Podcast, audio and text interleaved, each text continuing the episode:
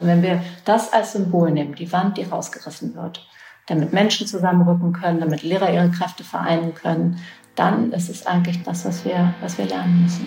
Hey und herzlich willkommen zu Die Schule brennt, dem Podcast von SWR 3 und mir, Bob Blume. Das deutsche Schul- und Bildungssystem braucht dringend ein Systemupdate.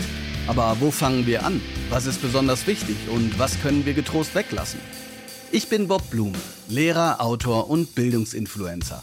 Um zu verstehen, welche Brände gelöscht werden müssen, spreche ich hier mit meinen Gästen über ihre eigene Schulzeit.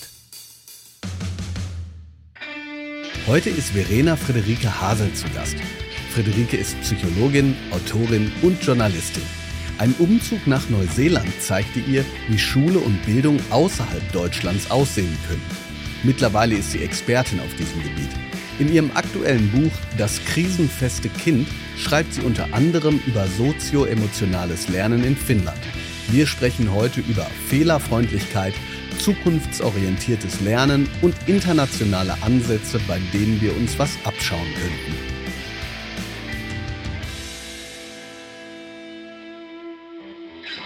Eigentlich hat es viel zu lange gedauert, dass sie endlich da ist, denn sie ist Expertin unter anderem auch für andere Schulsysteme und Bildungssysteme und weiß, was Deutschland von ihnen lernen kann. Zunächst mal schön, dass du da bist, Verena Friederike Hasel. Danke für die Einladung. Ich freue mich auch. Du bist Psychologin, Drehbuchautorin und Journalistin, vor allem aber auch, ich würde jetzt mal sagen, gefeierte Buchautorin. Dein Buch Der tanzende Direktor ist, glaube ich, in der fünften Auflage. Neunte Auflage sogar. Die neunte hm. Auflage. Hm. Oh, ich dachte, ich hätte die fünfte gelesen. Dein neues Buch ist auch großartig zu lesen. Da kommen wir noch ganz viel zu, nämlich das krisenfeste Kind, über das wir dann noch sprechen werden. Kannst du mal so einen ganz kleinen Schnelldurchlauf geben über deine Beschäftigung mit dem Bildungssystem? Also, damit die Zuhörerinnen so auf dem Stand sind, mit wem sie es gerade zu tun haben. Naja, meine Beschäftigung mit dem Bildungssystem hat natürlich im Studium begonnen, weil man in Psychologie ja auch einen Teil pädagogische Psychologie hat. Mein Schwerpunkt war tatsächlich dann in der Prüfung alternative Schulsysteme und ähm, wie die zu bewerten sind, wie die funktionieren.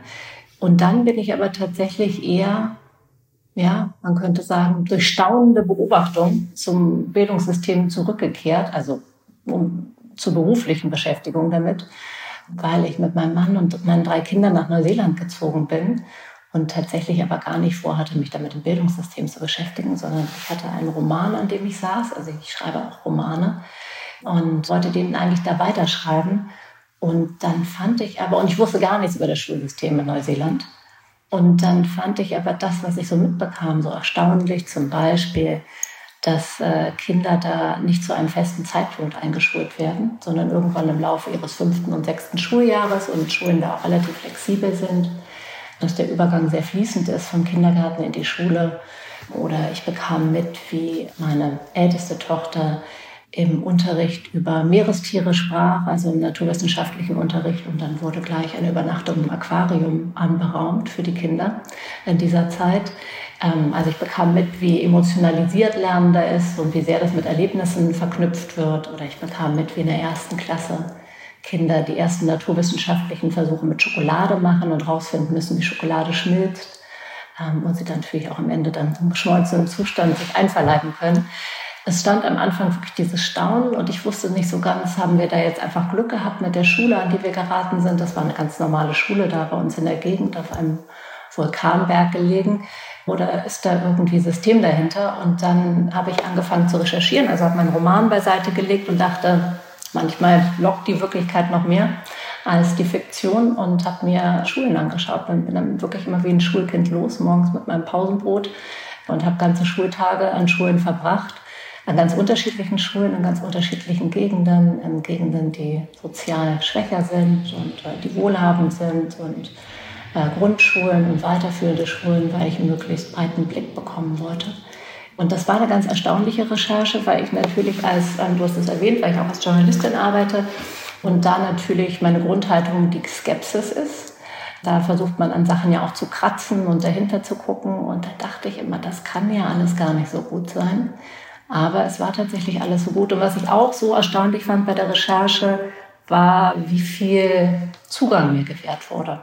Das war ganz interessant und das erwähne ich deshalb, weil ich ja auch in meinem Buch, also ich habe dann ein Buch darüber geschrieben, das hast du erwähnt, der tanzende Direktor. Und da erwähne ich häufiger die Fehlerfreundlichkeit des neuseeländischen Systems. Und nun muss man ja sagen, dass jeder behaupten würde, fehlerfreundlich zu sein. Ne? Das gehört ja zum guten Ton. Und auch wir sagen, ja, aus Fehlern lernt man und das ist noch nie ein Meister vom Himmel gefallen.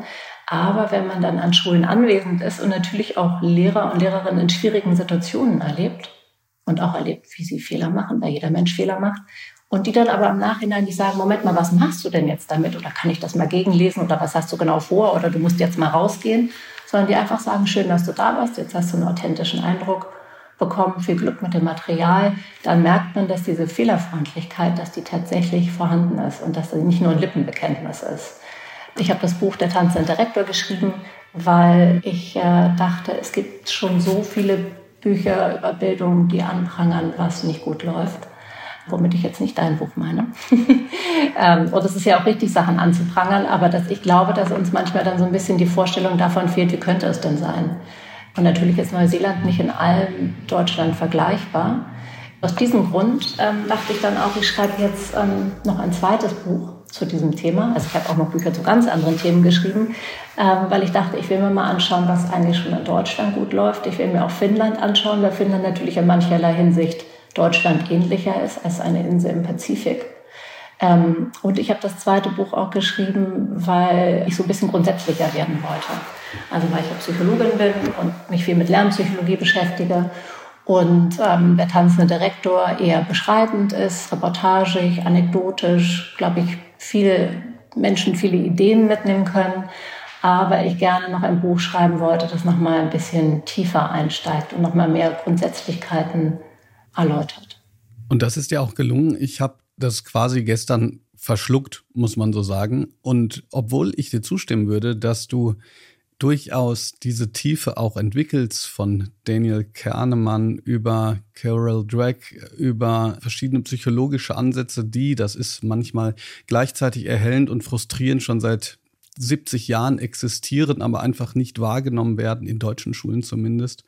Ist es trotzdem so, dass ich sagen muss, dass man die Romanautorin dann immer wieder auch durchlesen kann in den Beschreibungen, in der Genauigkeit der Beschreibung, die man, bei dem man als Lesender quasi das Gefühl hat, wie im Kino bei solchen Situationen da zu sein, wie Lehrkräfte beispielsweise mit Schülerinnen und Schülern umgehen. Aber ich verzichte auf 23 Nachfragen, sondern sag zunächst, weil wir wollen ja ganz kurz zumindest auch in deine Schulzeit gucken. Was machst du denn jetzt gerade? Bist du vollends damit beschäftigt, über dieses neue Buch äh, zu lesen? Sitzt du schon am neuen? Manche sind ja, da spreche ich auch von mir selbst so ein bisschen auch Getriebene ihrer eigenen Neugierde. Und genau, was, was läuft gerade bei dir und vielleicht auch, falls du darüber sprechen möchtest, wie waren denn so die ersten Reaktionen? Also ich ähm, sitze tatsächlich schon am nächsten Buch oder in der nächsten Recherche. Das wird nochmal ein Sachbuch. Ich habe aber tatsächlich auch einen Stoff für Kinder, den ich dringend schreiben will, also was Fiktionales. Und hatte jetzt meine erste Recherche für das neue, neue Buch, den ersten Termin. Und das ist ja immer ganz aufregend. Jedem Anfang wohnt ein Zauber inne. Aber bin natürlich auch immer noch mit dem anderen Buch befasst. Und nicht nur, weil das ein neues Buch ist, sondern weil das Thema mich umtreibt weil ich auch immer noch nach Mitteln und Wegen suche, politisch was zu bewegen, ähm, weil ich denke, die Lösung kann nicht sein, dass einzelne Lehrkräfte Sachen besser machen. Natürlich sollen sie das, aber wir müssen systemischer denken. Also einerseits bewegt mich das total, wenn Lehrer und Lehrerinnen mir schreiben, was sie alles für Ideen aus meinen Büchern mitnehmen. Aber andererseits denke ich mir, das ganze System kann ja nicht darauf fußen, dass einzelne Lehrer und Lehrerinnen so einen Raubbau an sich selbst betreiben. Weil ich schon sagen muss, die Schulen, die ich in Deutschland gesehen habe, die hervorragend sind, die sind auch deshalb so hervorragend, weil einzelne Leute sich so dermaßen verausgaben. Also diese politische Ebene ist mir wichtig. Da bin ich noch nicht richtig zum gedanklichen Schluss bekommen, wie ich das, wie ich das ähm, anfange. Und genau, Recherche für neues Buch. Und die ersten Reaktionen jetzt auf aufs krisenfeste Kind waren sehr gut. Jetzt ist nach einer Woche schon die zweite Auflage in Arbeit. Oder nach einer Woche war die, danke, war die schon in Arbeit. Das zeigt also, ähm, der Bedarf ist da, das Thema ist groß. Der Bildungsmonitor, der gerade erschienen ist, hat auch nochmal in die Richtung gewiesen, dass gerade so diese sozio-emotionale Entwicklung, um die es im Buch hier geht, dass das eine Riesenrolle spielt für den Unterricht. Ja, was ich ja in Deutschland, vielleicht kommen wir darauf nochmal zu sprechen, was ich in Deutschland so frustrierend finde, gerade nachdem ich ja insgesamt drei Jahre im Ausland gelebt habe, ist, dass wir häufig so dualistisch denken, also fast bipolar. Also wenn man jetzt mal sozio-emotionale Entwicklung nimmt, dass man es tatsächlich so viele Leute gibt, die sagen, nee, nee, das hat in der Schule nichts zu suchen. Da muss ja Bildung vermittelt werden. Dabei ist das so ein Quatsch. Und das eine ist ja untrennbar mit dem anderen verbunden. Wenn ich mich nicht selbst regulieren kann, dann kann ich auch nicht gut lernen. Und in Deutschland denkt man wirklich häufig, ja, so, so schwarz-weiß. Ne? Vielleicht sprechen wir da nachher noch drüber. Das Thema beschäftigt mich nämlich auch, wenn es darum geht, entweder Wohlfühlen oder Leistung. Ne? Da werden ja auch so Gegensatzpaare aufgemacht, die so nicht existieren. Da wird dann gesagt, immer wenn man möchte, dass es den Kindern gut geht in der Schule, naja, euch geht es ja gar nicht mehr um Leistung. Das ist ja genauso, eine, ist ja auch Ja, das, deshalb, deshalb hätte ich dir da auch so halb ja nicht widersprochen, sondern ergänzt, es ist nicht bipolar, es ist äh, multipolar. Denn dass zum Beispiel auch Bildungsverantwortliche irgendwelche Strohmänner aufbauen, und die sozusagen dann ins Nichts führen, ist in Deutschland ja auch schon Programm. Ne? Also es gibt nicht mhm. nur dieses, das hat in der Schule nichts zu suchen, sondern wann sollen wir das machen? Wir mhm. müssen die Inhalte durchbringen. Dann gibt es noch jemand, der ähm, nur ein Fach fordert. Für alles braucht es ein Fach.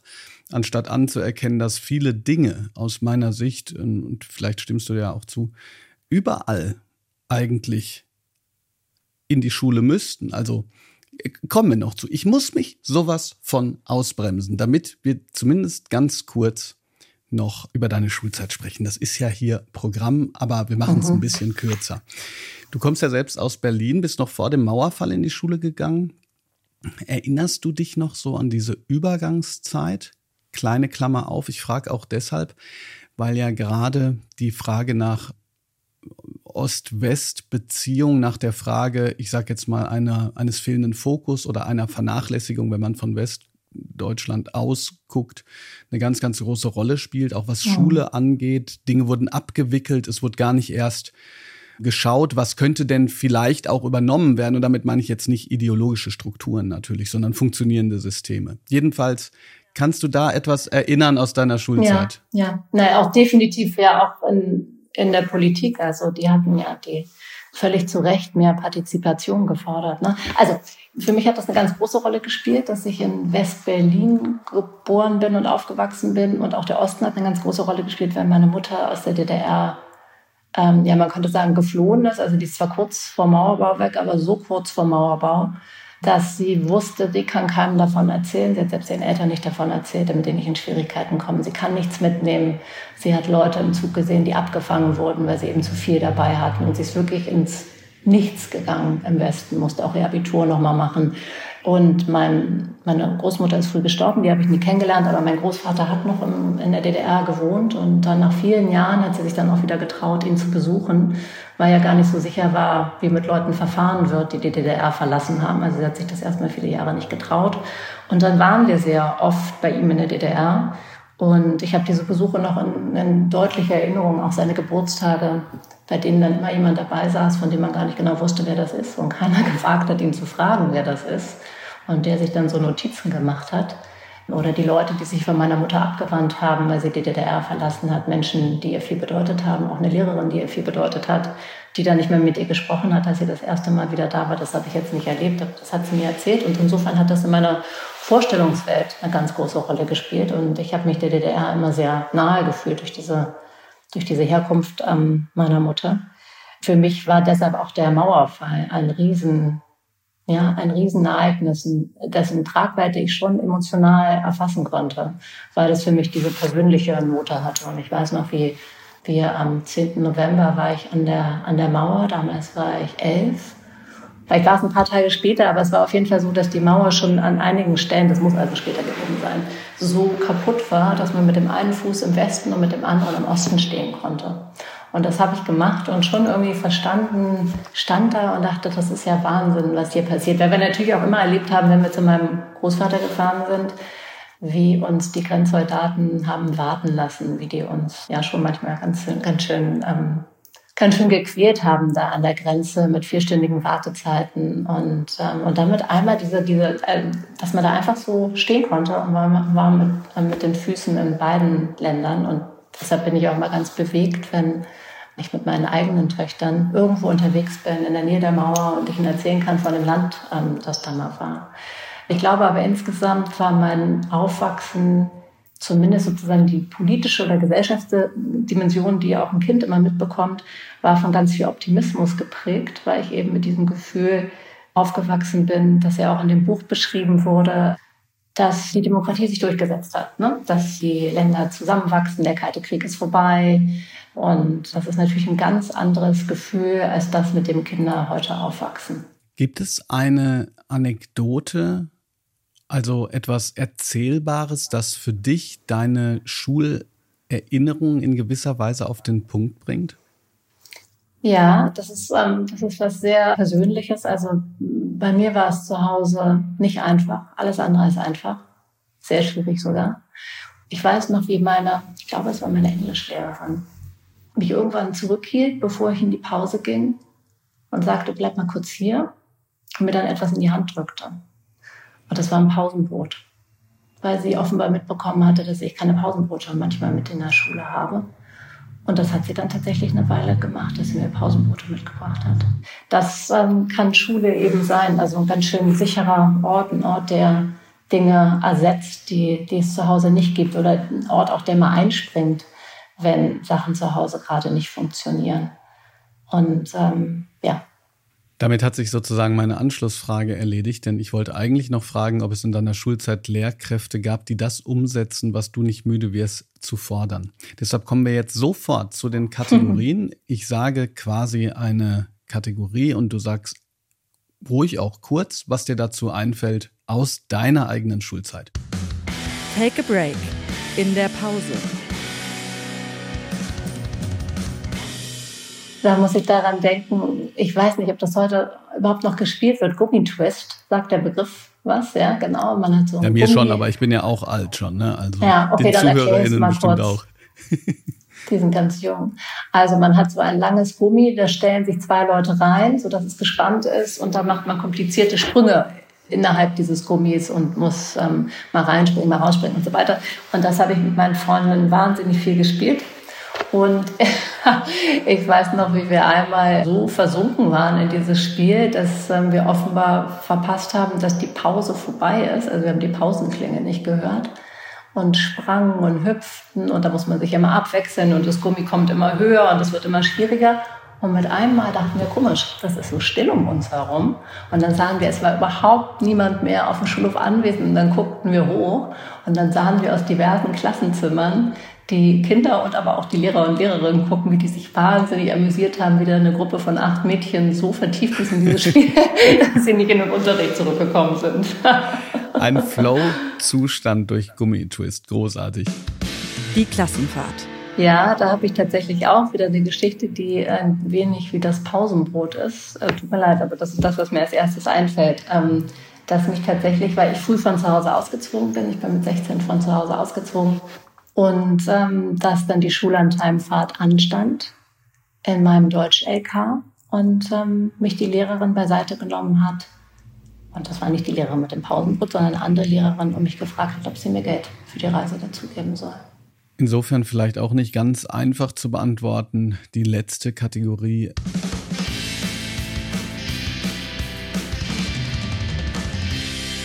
Deine Schulzeit in einem Song in einem Songtitel. Uh. Ich bin ja eher ein Büchermensch. Kann ich mir auch einen Buchtitel überlegen? Das kannst du auch machen, ja. Ähm, naja, weil die Schulzeit ja so geprägt ist von Geheimnissen, Entdeckungen, Aufregungen. Und würde ich sagen, es gibt doch dieses schöne Buch, das heißt Everything I Never Told You. Das wäre vielleicht ein passender Titel. Auch ein sehr gutes Buch übrigens. Kommen wir da mit in die zweite Hälfte dieses Podcasts. Es gibt sehr viel zu besprechen. Wir können das meiste wahrscheinlich nur anteasern, aber das ist auch gut. Die Menschen sollen ja dein Buch lesen. Fangen wir mal ganz groß an. Es gibt ja immer so Untertitel, die sind dann auch manchmal länger bei Büchern und bei dir steht Bildung fürs 21. Jahrhundert, was wir von den Besten wie Finnland lernen können. Was müssen Lehrerinnen und Eltern tun, damit Kinder motiviert sind, Leistung zu bringen, aber auch kritisches Denken erlernen, emotionale Intelligenz entwickeln und ihren Platz in der Welt finden? Also, das ist nicht der Untertitel dieses Buches, sondern das steht sozusagen zusätzlich da du wirst es schon geahnt haben, äh, man kann jetzt nicht alles auf einmal sagen, sonst hättest du nicht äh, über 200 Seiten geschrieben. Aber was denn?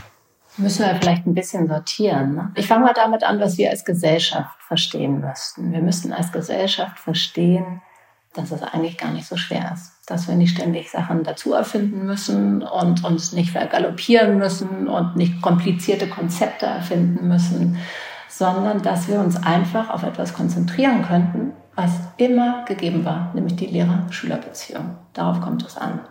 Und da möchte ich auch gleich sagen, dass es eben ein Jammer ist, dass wir wissenschaftliche Erkenntnisse so oft ignorieren, weil würden wir alle John Hattie kennen und seine wunderbare Metastudie, in der er ja eine unglaubliche Menge von Studien dahingehend analysiert hat, welche Faktoren für erfolgreiches Lernen eine Rolle spielen und 138 Faktoren eruiert hat und würden wir alle diese Studie kennen, dann würden wir wissen, es kommt auf den Lehrer und auf die Lehrerin an. Und dementsprechend würden wir unser Schulsystem bauen, dass wir auf diese Beziehung schauen zwischen Lehrer und Schüler und dass wir darauf schauen, wie man jedem Lehrer, jedem Lehrerin, jedem Menschen, der Lehrer oder Lehrerin werden will, wie man es schaffen kann, ihn dazu zu befähigen oder sie der beste Lehrer zu werden, der er sein kann. Weil ich finde, das ist in Deutschland, was ich zum Beispiel bei meinen Kindern feststelle, die ja auch in Neuseeland zur Schule gegangen ist, da haben die relativ wenig darüber geredet, bei wem sie Unterricht haben. Also da gab es nicht so diese Geschichte, oh krass, der und ah, und du hast Glück, du hast die, sondern da gab es einfach sozusagen so ein, die waren alle in gewisser Weise Natürlich hatten sie unterschiedliche Persönlichkeiten, aber so die grundsätzlichen Sachen waren sehr ähnlich. Und hier habe ich das Gefühl, ist das total vom Glück abhängig, an wen man gerät. Hier wird viel darüber geredet, oh, hast du die in Dateien bekommen oder die in, in Erdkunde? Und so darf es nicht sein. Ne? Auch wenn man sich ähm, John Hattie anschaut, worauf er gekommen ist, was eine riesengroße Rolle spielt, ist die Qualität von Fortbildung. Und dass man lernt, während man etwas tut da war ich richtig beeindruckt vom neuseeländischen Fortbildungssystem. Das war tatsächlich eines der eindrücklichsten Erlebnisse da, als ich da mal dabei war. Also die haben Fortbildner, mit denen Schulen über einen längeren Zeitraum zusammenarbeiten. Die Schulen können sich die, die aussuchen. Die sind alle zertifiziert vom Bildungsministerium, haben alle so ein bisschen so ein eigenes Profil mit unterschiedlichen Schwerpunkten. Die Schulen wählen die also aus. Und dann kommen diese Fortbildner und Fortbilderinnen zum Beispiel über einen Zeitraum von einem Jahr an die Schule und geben erstmal Modellstunden, planen dann mit einzelnen Lehrern den Unterricht, sind dann vor Ort, wenn der Lehrer selbst eine Stunde gibt, unterstützen dann mit kleinen Hinweisen. Und was ich eben mal da beobachtet habe, war so eine Stunde, in dem ein Fortbildner oder eine Fortbildnerin war, das in dem Fall da war. Und das hat mich so berührt, wie die mit den Lehrern, das waren zwei Lehrer, weil da immer, also häufig gemeinschaftlich unterrichtet wird, wie die mit denen zusammengearbeitet hat, wie sie vorher gefragt hat, ist das in Ordnung, wenn ich manchmal reingrätsche? Und auch gefragt hat, was ist es denn aus eurer Sicht, was ihr besser machen wollt? Was habt ihr das Gefühl, was sind noch die Dinge, die ihr entwickeln könnt? Und wie respektvoll ähm, dieser Austausch war und wie groß die Fehlerfreundlichkeit auch wieder war. Entschuldigung, jetzt habe ich über Neuseeland geredet, aber diese Stellung ähm, des Lehrers, die spielt eine total große Rolle und dass die Lehrer zusammenrücken. Und da will ich eine Geschichte aus Finnland erzählen, damit man mal so ein Bild im Kopf hat. Da gab es zwei Lehrerinnen an einer finnischen Schule, die haben nebeneinander unterrichtet, also in zwei Klassenräumen, die direkt nebeneinander lagen und haben eh viel zusammen gemacht und dachten dann, eigentlich wollen wir noch mehr zusammen machen und sind dann zu der Schuldirektorin gegangen und haben gesagt, wir wollen eigentlich zusammen unterrichten. Und die gesagt, okay. Und dann standen die Ferien an und als die Lehrerin zurückkam, gab es die Wand zwischen ihren Klassenräumen nicht mehr, weil die Direktorin kurzerhand Handwerker hatte kommen lassen und diese Wand rausgerissen hat. Und wenn wir das als Symbol nehmen, die Wand, die rausgerissen wird, damit Menschen zusammenrücken können, damit Lehrer ihre Kräfte vereinen können, dann ist es eigentlich das, was wir, was wir lernen müssen da kann, ist es jetzt nicht so, ah, das sind einfach zwei Frauen, die sich gut verstehen, sondern das hat System. Und da müssen wir eben hinkommen. Und das hat insofern System, dass es im Großraum von Helsinki, und da liegen ja tatsächlich total viele Schulen des Landes, dass da vorgeschrieben ist, dass alle Schulen den Mittwochnachmittag frei halten müssen für Kooperationstreffen zwischen den Lehrern und Lehrerinnen. Das heißt, diese Zusammenarbeit, die wird auch tatsächlich ja, fast erzwungen. Das andere ist, dass tatsächlich auch schon in der Lehrerausbildung, also es ist ja ganz interessant, wie in Finnland Lehrer ausgesucht werden, weil es tatsächlich gar nicht so einfach ist, einen Studienplatz zu bekommen. Es gibt acht Bewerber auf einen Studienplatz. Es gibt ein sehr ausgeklügeltes Auswahlverfahren. Das guckt nicht darauf, welche, welche Note die Leute hatten. Das heißt nämlich manchmal nur die Besten werden in Finnland Lehrer. Das stimmt so nicht. Also es geht darum, in diesem, das ist eigentlich ein Assessment Center. Da wird versucht herauszufinden, ob die oder der der Beste ist, um mit Kindern zu arbeiten. Und da müssen teilweise auch Bewerberinnen um diesen Studienplatz schon gemeinsam zum Vorstellungsgespräch antreten vor Professoren und Professorinnen und sozusagen sagen, wie sie gemeinsam eine Unterrichtsstunde planen würden. Also es wird sozusagen schon, wenn es um die Studienplatzbewerber geht, wird geschaut, dass es Leute sind, die gerne mit anderen zusammenarbeiten. Friederike, du bist ein bisschen gemein, denn deine Antwort war gerade so lang, dass ich so viele Gedanken gar nicht alle noch dazu machen könnte. Aber gut, die Menschen wissen ja vielleicht auch, was ich denke. Nur zweieinhalb Kleinigkeiten. Du hast auf John Hattie ähm, rekurriert. Ich gebe dir absolut recht. Er ist auf der einen Seite zu wenig rezipiert worden, auf der anderen Seite dann auch falsch. Ne? Denn dieses auf den Lehrer kommt es an, wurde ja von nicht wenigen falsch verstanden als eine Rechtfertigung für den Frontalunterricht. Dabei spricht er explizit von der Lehrkraft als Change Agent innerhalb des Klassenzimmers. Es gibt ein ganz tolles Buch Lernen sichtbar machen, das müsste eigentlich jeder lesen und auch Lernen sichtbar machen aus psychologischer Perspektive. Das finde ich deshalb so spannend, weil das äh, einen Absatz vereint, den du geschrieben hast, auf Seite 50 heißt es bei dir. Und du hast es zum Teil schon angedeutet. In Finnland ist die Tätigkeit heute auf jeden Fall so beliebt, dass nur 10 Prozent der BewerberInnen einen Studienplatz bekommen. Und dann heißt es aber, es bringt nichts, eine einzelne Komponente auszutauschen. Man muss das gesamte System verändern. Im Studium befassen sich angehende finnische LehrerInnen intensiv mit Psychologie und Kognitionswissenschaften und legen einen Master in Pädagogik ab. Genau aufgrund dieser vorzüglichen und intensiven Ausbildung gewährt ihnen der Staat später das hohe Maß an Autonomie, das ich beschrieben habe. Und nochmal, die Beschreibung liest man dann in deinem eigenen Buch.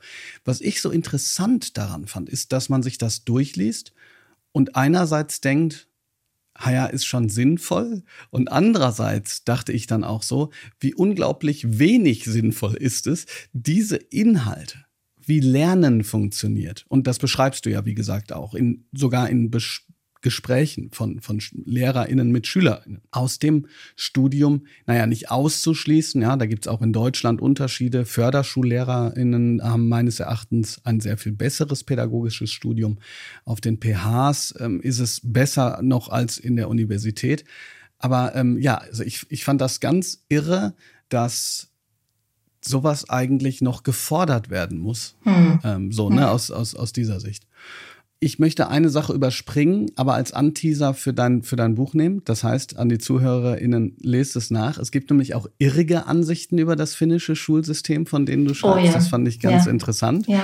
Denn, ähm, auch wie sich sowas dann so ähm, tatsächlich so festsetzt. Ne? Und, ähm, genau, das ist ja. so ein bisschen kleines bisschen finde ich fast wie Hattie. Also mhm. man hat, ich habe bei Hattie zum Beispiel manchmal das Gefühl, dass es wie bei Jane Austen, jeder hat so seine Version davon irgendwie im Kopf. Ja. Darf ich ähm, dir was sagen? Ein ganz großer Moment gerne, für mich ja, war, klar. dass ich tatsächlich einmal John Hattie interviewt habe und das ganz großartig fand, mit ihm zu sprechen. Und weil er nämlich dann auch ansprach, genau was du sagst, diese dass er falsch rezipiert worden ist in manchen Dingen, weil natürlich nicht alle immer das Original lesen und dann wird es irgendwo falsch wiedergegeben und dann verselbstständigt sich das so. Ja. Ähm, Aber darf ich einmal, ich will nur einmal sagen, was in Finnland sehr gerne, klar. tatsächlich nicht stimmt. Es stimmt zum Beispiel nicht, dass sie keine Noten haben. Das muss ich einmal gesagt haben weil mir finnische Lehrer und Lehrerinnen tatsächlich immer wieder gesagt haben, dass sie das so anstrengend finden, weil sie ja total viel Besuch da bekommen. Ne? Da sind ja richtige Abordnungen aus Japan und von überall her, von Lehrern und Lehrerinnen, die was lernen wollen oder auch von mir als Buchautorin und dass sie immer wieder diese Frage beantworten müssen. Aber gut, vielleicht kommen wir danach nochmal dazu über Noten. Nee, aber das ist total, ich meine, das ist ein spannender Genau, das ist ein spannender Punkt. Denn im Grunde genommen äh, schreibst du ja auch, dass es nicht die Notenvergabe als solche ist, sondern mhm. dass es ich habe das zumindest aus deinem Buch so gelesen, dass es in Finnland eher mehr als weniger sind und dass dieses mehr aber nicht als Macht- und Autoritätsinstrument genutzt wird, sondern als tatsächliche Möglichkeit, eine Rückmeldung für Schülerinnen und Schüler zu geben, indem mit so einer Ziffer dann auch immer ein, eine, ein Gespräch steht, eine konstruktive Rückmeldung, wie das Ganze im Laufe eines ganzen Jahres auch verbessert werden kann. Also du sprichst ja selber auch davon, dass das Ganze am Anfang des Schuljahres schon in Bezug auf eigene Zielsetzungen gemacht werden kann. Nee, fand ich auch total spannend. Ich bin ja nicht gerade ein Notenfan, aber diese Art und Weise, das, das fand ich schon, fand ich schon äh, interessant und äh, auch lustig, ne, dass die dann quasi wahrscheinlich, ich habe mir das so vorgestellt, wie die mit den Augen rollen und dann jedes Mal erklären müssen, dass das eigentlich nicht so ist. Ja, ja. Du ja, hast aber gerade selber gesagt, aber was ein Lehrer, schöner Satz ja? war, den da eine finnische Lehrerin mir gesagt hat, jede vier ist eine Niederlage für mich als Lehrerin. Das fand ich ganz wunderbar. Und um das noch kurz aufzugreifen, was du gerade gesagt hast, ja, tatsächlich, dass äh, Kinder in einer Klasse alle einen kleinen Aufsatz schreiben sollten, was sie in dem Schuljahr lernen wollen. Und der wurde dann auch benotet. Nicht, ob der Lehrer gut fand, was sie lernen wollen, sondern der wurde auf Rechtschreibung und Zeichensetzung hin und wie sie die Dinge beschrieben haben, benotet, weil der eben gesagt hat, er möchte nicht diese paar hochgehängten Klassenarbeiten und alle haben davor irgendwie schlaflose Nächte, sondern er will den Kindern klar machen, dass alles, was sie zählt, machen und sie immer einen Unterschied machen können. Und er will das sozusagen normalisieren mit der Benotung und den Kindern ganz viele kleine Chancen geben. Weil sie nun mal Zensuren haben und da findet er das die bessere Möglichkeit, damit umzugehen. Und das ist nirgendwo so festgelegt in Finnland, aber das war an allen Schulen, die ich gesehen habe, da war das so, dass tatsächlich eher häufiger benotet wurde als weniger häufig und natürlich auch, dass Schüler sich extrem oft selbst benotet haben. Ne? Dass die Selbsteinschätzung eine Riesenrolle spielt und sehr gefördert wird. Aber du wolltest was anderes fragen. Ja, mir ist gerade eingefallen, dass als du über Fortbildung gesprochen hast, das ist kein System des, des langen einjährigen Besuchens, aber ich habe ähm, vor einiger Zeit bei der Pacemaker-Initiative mitgemacht und was mich da so fasziniert hat, also das, das kann man auch googeln, ähm, ich, äh, ja, das ist jetzt sozusagen, wie soll ich sagen, kostenlose Werbung. Die Pacemaker-Initiative, die sorgt eben dafür, dass eine Lehrkraft beziehungsweise ein Fortbildner nicht einfach an die Schule kommt, eine Keynote hält und dann wieder weggeht, sondern dass man sich intensiv mit den KollegInnen aus einem anderen Land erstmal zusammensetzt und bespricht, was eigentlich gemacht werden muss, verbessert werden muss, im Bereich Digitalisierung war das damals jedenfalls so. Und ich fand das deshalb so spannend, weil ich mit einer Kollegin telefoniert habe von einer anderen Schule, die so gesagt hat, ja, ja, welche App sollen wir machen? Dann haben wir es hinter uns. Und ich mit ihr über das Gespräch, also wenn man so will, über die gemeinsame Vorbereitung des Unterrichts dahin gekommen ist, äh, in einen Austausch zu kommen, was möchtest du eigentlich? Wie könnte man das, was du in deinem Unterricht machst, äh, in einer Art und Weise digital erweitern, die dann für dich nicht nur sinnvoll, sondern auch nachhaltig ist, weil du es danach auch machen kannst. Ja? Weil oft hat man ja so Tage, dann kommen sozusagen irgendwelche Experten und schillernde Figuren und man ist vielleicht fasziniert und findet das gut und danach geht's im, im selben Trott weiter.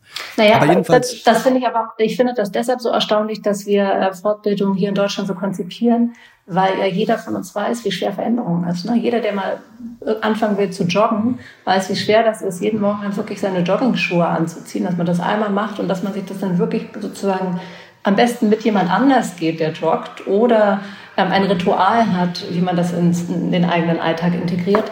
Und wir wissen ja auch, dass die Trägheit, und damit meine ich jetzt nicht die Faulheit, sondern einfach die Veränderungswilligkeit von uns allen oft nicht sehr groß ist und auch, ähm, ja, dass das unterstützt werden muss. Deswegen, ja, ist es was, worüber ich immer wieder stolper, warum bestimmte Fortbildungsformate so wenig genutzt werden. Auch Hetty hat ja auch ähm, darauf hingewiesen, dass Microteaching total sinnvoll ist. Also diese Videosequenzen, die dann analysiert werden, das wird ja auch verhältnismäßig wenig in Deutschland gemacht. Dabei ist es ja noch nicht mal teurer oder schwieriger.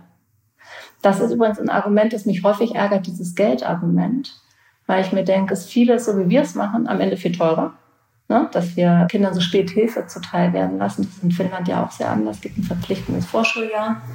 Und da sind schon Psychologen und Psychologinnen an den Kindern oder in der Nähe der Kinder und geben dann schon an die Lehrer vor Beginn der ersten Klasse Rückmeldung, was welches Kind eventuell braucht. Ähm, und dann, da setzt die Hilfe oft schon an. Da würde man bei uns sagen, haben wir kein Geld für. Aber am Ende, so wie wir es machen, dass wir erstmal den Problemen Zeit geben, ins Unermessliche zu wachsen und dann versuchen, das zu reparieren, ist das ja viel teurer.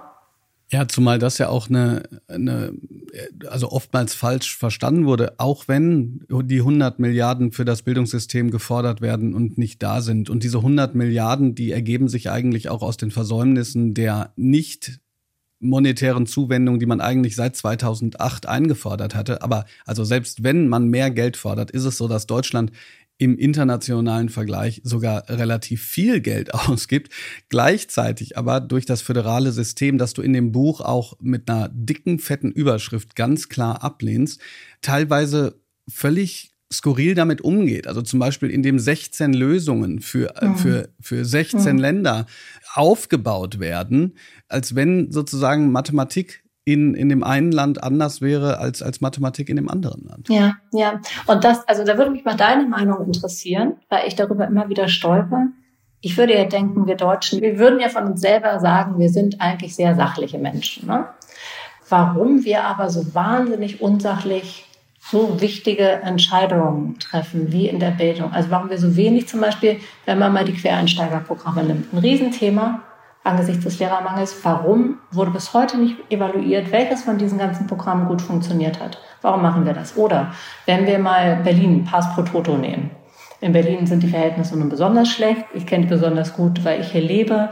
Da gab es vor ein paar Jahren eine Kommission, die ergründen sollte, woran das eigentlich liegt, dass Berlin mehr Geld aufwendet als die anderen Bundesländer um gute Bildung zu machen, sondern trotzdem katastrophal ist. Und nicht nur, weil das Klientel hier vielleicht schwieriger ist. Das ist in Hamburg ja nicht, nicht so anders und Hamburg macht vieles sehr gut. So, und in diesem sehr, sehr tollen Bericht der Kommission, das lohnt sich total, den zu lesen, 101 Seiten, ist eigentlich der Refrain, weil Wildwuchs herrscht, weil irgendwie tausend verschiedene kleine Maßnahmen ergriffen werden, überhaupt nicht miteinander verzahnt, überhaupt nicht koordiniert, überhaupt nicht evaluiert und damit einfach wahnsinnig viel Geld aus dem Fenster rausgeworfen wird, anstatt mal so gemeinsam eine Strategie zu entwickeln, die vielleicht im Kleinen zu erproben, sie dann zu evaluieren, sie dann zu erweitern und weil irgendwie der Kopf nicht weiß, was die Füße tun. Und das ist ja etwas, wenn man sich mit Bildung beschäftigt, vielleicht wäre es auch so, wenn man sich mit ganz anderen Bereichen beschäftigt, worüber man immer wieder stolpert. Woran glaubst du, liegt das? Ich glaube, das liegt an zwei Dingen. Das liegt aus meiner Sicht unter anderem daran, dass nichts uns so sehr und so lange prägt wie Bildung und dass wir Menschen dazu tendieren, unsere eigene Erfahrung irgendwann in einer Form absolut zu setzen, die Veränderung wenig zulässt. Ich erkläre ganz kurz, was ich meine. Man könnte ja zum Beispiel im Kleinsten, also sagen wir mal in einer Fachschaft oder in einer Schule oder wie auch immer, denken, hier kriegen wir das hin. Was ich aber von Lehrkräften oftmals mitkriege, ne, die mir ja tagtäglich schreiben, ist, dass auf der einen Seite zwar alle Veränderungen wollen, auf der anderen Seite aber keiner bereit ist, auf seine eigenen, ich nenne es jetzt mal, Privilegien oder auf seine eigenen Schwerpunkte zu verzichten. Also ganz konkret, das würde bedeuten, dass wenn ich sage, okay, wir brauchen jetzt zum Beispiel Freiraum für die Schülerinnen und Schüler, weil wir dort emotionales Training anbieten, weil wir dort für die Gesundheit der, der Schülerinnen und Schüler was machen, muss ich gleichzeitig bereit sein, müsste jede Lehrkraft bereit sein, zu sagen, und wenn ihr davon eine Stunde von meinem Unterricht nehmt, dann ist das okay. So.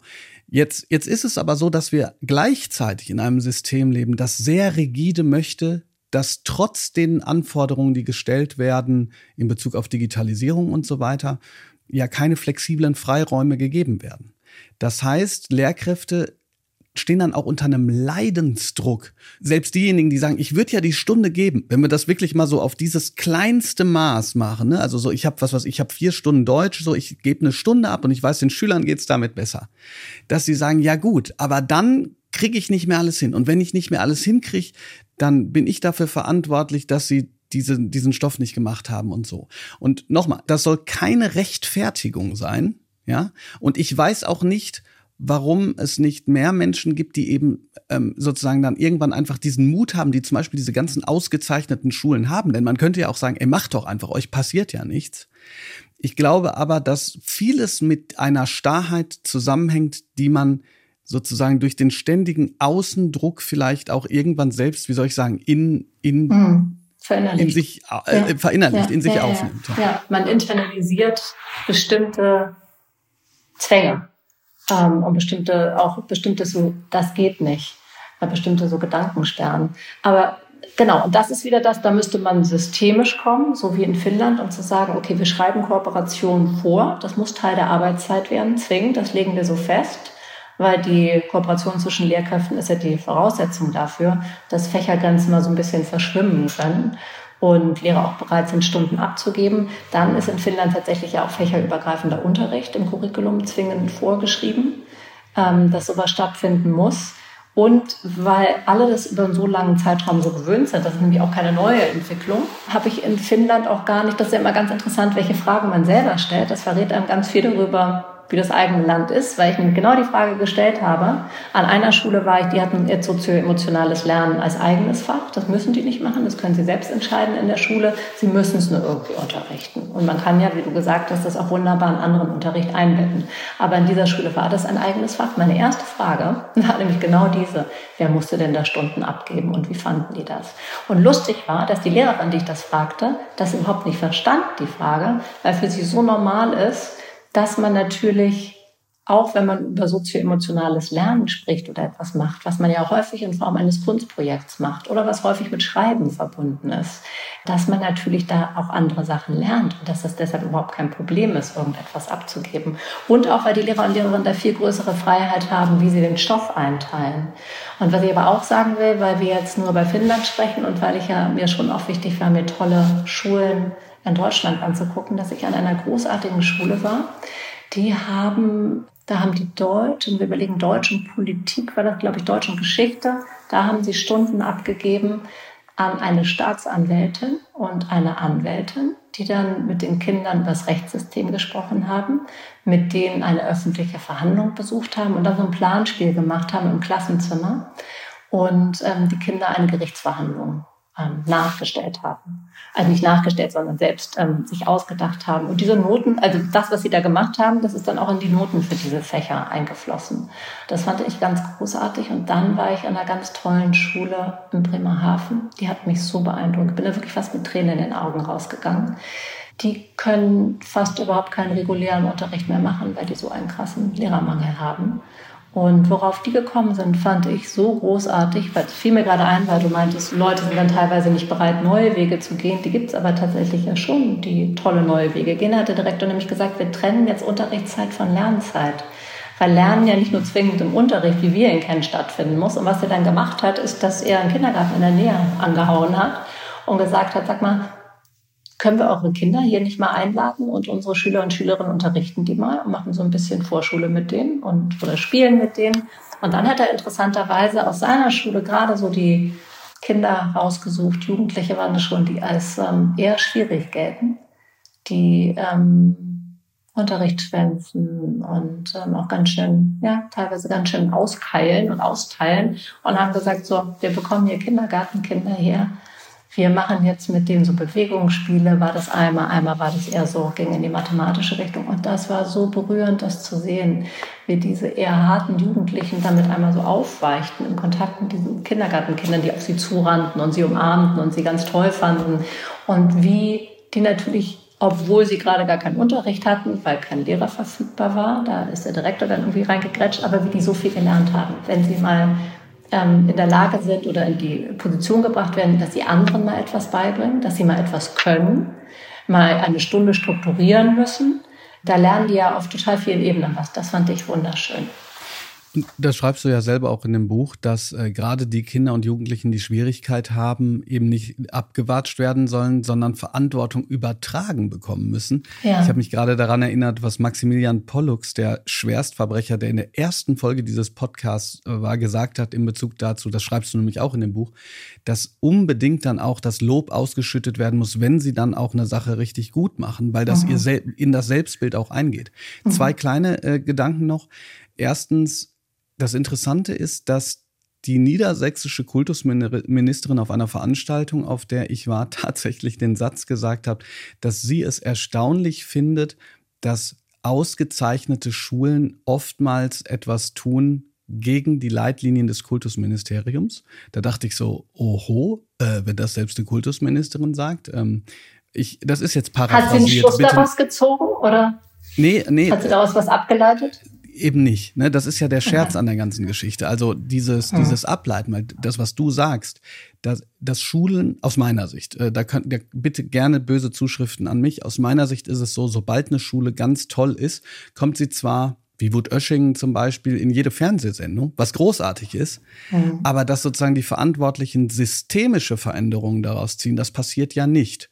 Und deshalb ein Punkt, den, den ich ganz wichtig fand, den du gesagt hast, das ist in der Unternehmensliteratur ähm, auch so, da habe ich mich mal so ein bisschen reingelesen zumindest, dass dort gesagt wird, dass informelle Kultur, informelle Unternehmenskultur auf jeden Fall auch an formalen Strukturen hängt. Mhm, ja, und definitiv. Das, also genau. das heißt, es geht nicht, es geht explizit nicht darum, dass man alles sozusagen rein strukturiert, sondern es geht darum, ich habe das, glaube ich, vielleicht in einem Buch und einem Blogbeitrag mal verbindliche Flexibilität genannt.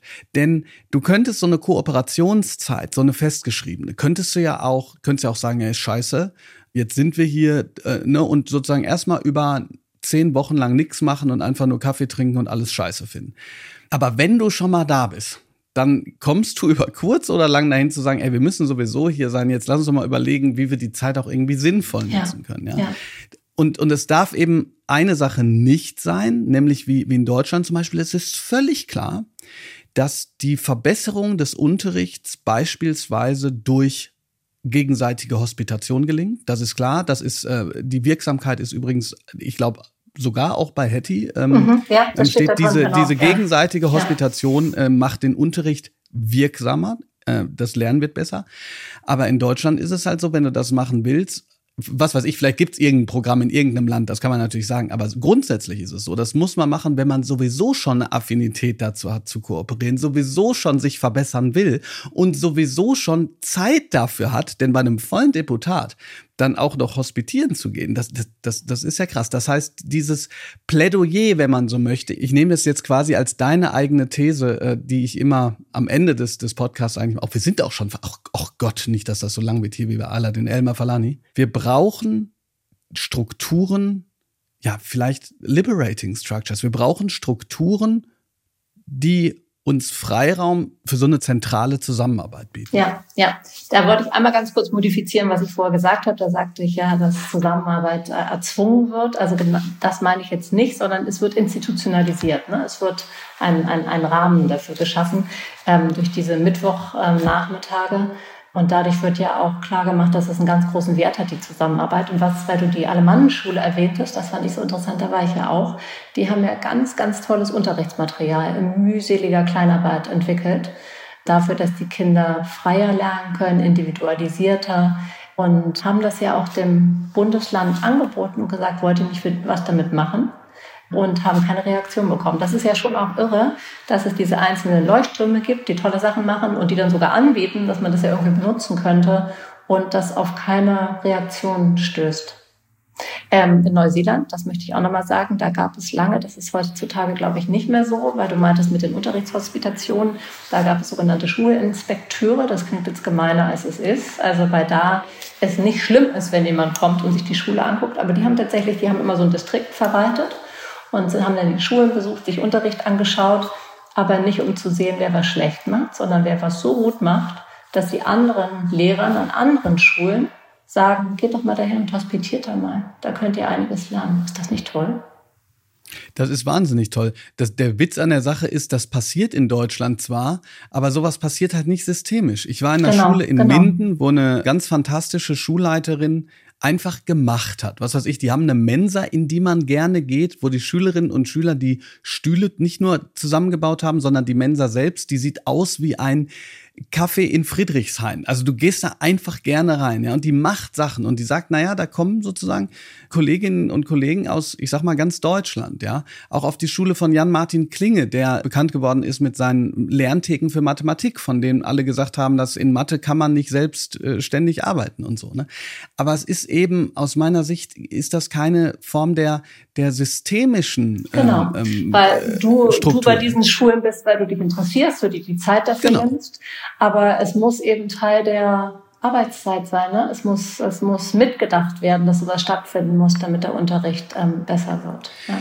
Vielleicht kann ich den, den einen Punkt noch machen. Ich im Vorgespräch, wir hatten nur ein ganz kleines Vorgespräch und äh, Transparenz, wir kennen uns auch ein ganz kleines bisschen, haben uns schon ausgetauscht. Aber jedenfalls in diesem Vorgespräch habe ich schon gesagt, alle Punkte äh, werden wir nicht schaffen. Aber einen Punkt finde ich nochmal ganz, ganz wichtig. Denn du sprichst ja selber davon, wie wichtig Lehrkräfte sind, wie wichtig es wäre, wenn die Vorbereitung auf die Schule schon geprägt wäre von Verständnis, wie Lernen funktioniert. Das sagen übrigens auch ganz viele LehramtsanwärterInnen, die ich so kenne und StudentInnen, die sagen, also eigentlich weiß ich manchmal nicht, warum ich das mache, was ich hier mache.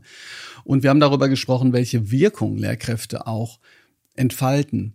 Du prangerst dann aber auch die Wertschätzung gegenüber Lehrerinnen und Lehrern an und sagst, dass das in Finnland eben ganz anders ist. Hast du eine Idee, wie man, kleines Ding, das fand ich übrigens ganz cool.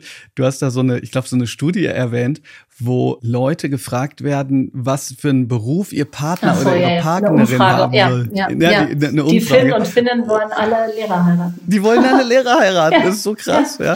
Naja, aber du, stell dir mal, stell dir mal vor, wenn das hier ein Studium wäre, bei dem man erstmal danach einen trinken geht, um zu feiern, dass man überhaupt genommen wurde ja, dann krass, stellt sich das, aber das sagt halt total viel über eine Gesellschaft aus, dass da so ein Beruf so gefeiert wird. Ähm, Mir hat letztens ein Physiklehrer geschrieben, ähm, ähm, also, also, oder nicht, ein noch nicht Physiklehrer, der sagt, er sitzt in einer großen deutschen Universitätsstadt, deren Name mir jetzt gerade nicht einfällt. Wie gesagt, viele Nachrichten.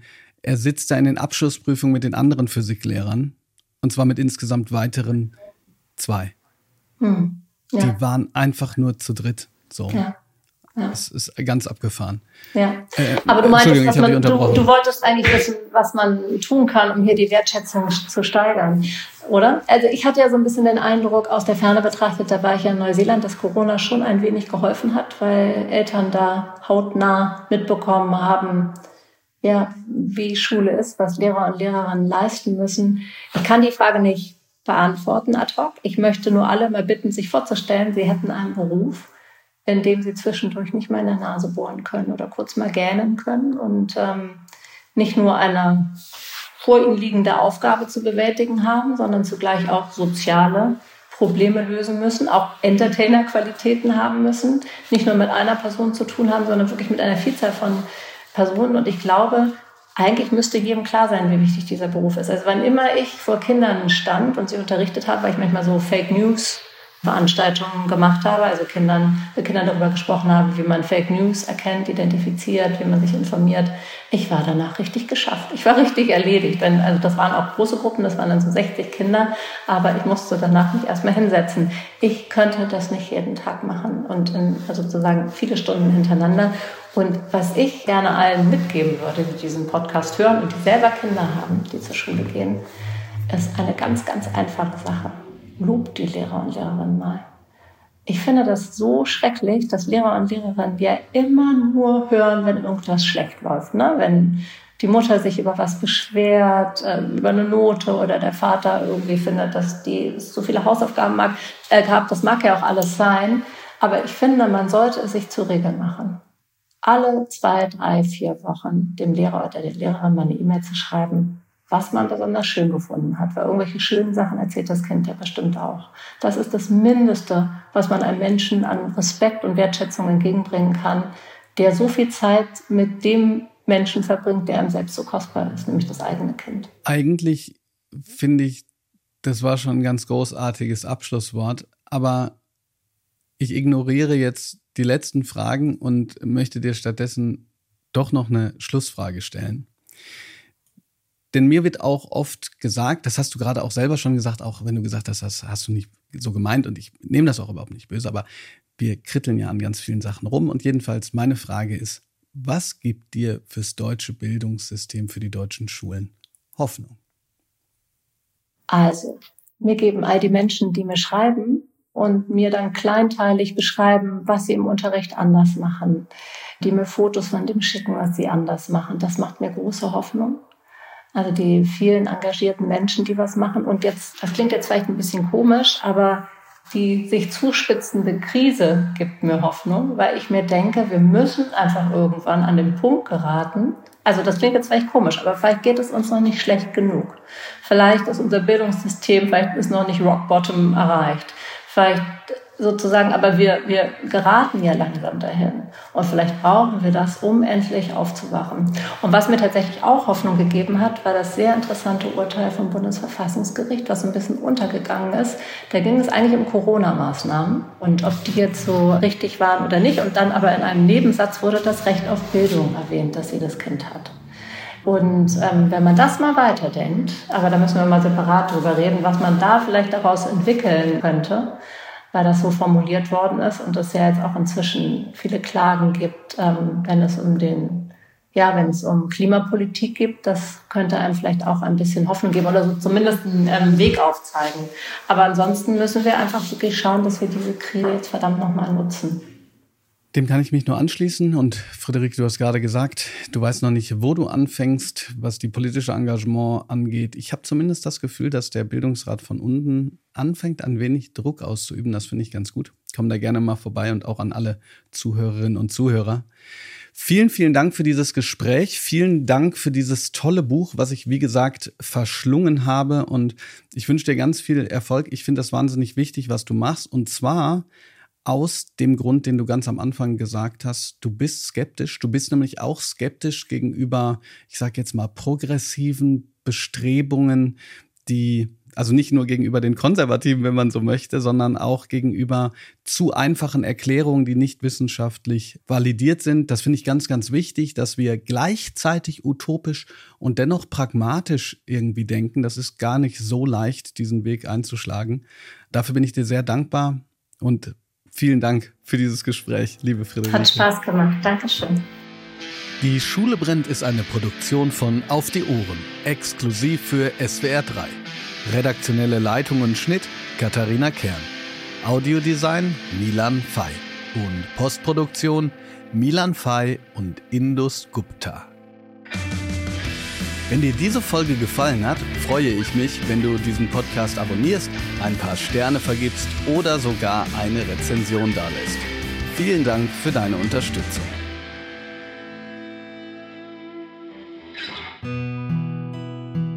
Wenn euch dieser Podcast gefallen hat, dann hört doch mal in die krasse Story von Visavi rein. Seit einer Corona-Infektion leidet sie an Long- bzw. Post-Covid. Im neuen Bremen 4 Podcast Fighting Long Covid erzählt sie von ihren Langzeitfolgen zwischen Diabetes und Herzproblemen. Jetzt neu in der ARD Audiothek und überall, wo es Podcasts gibt.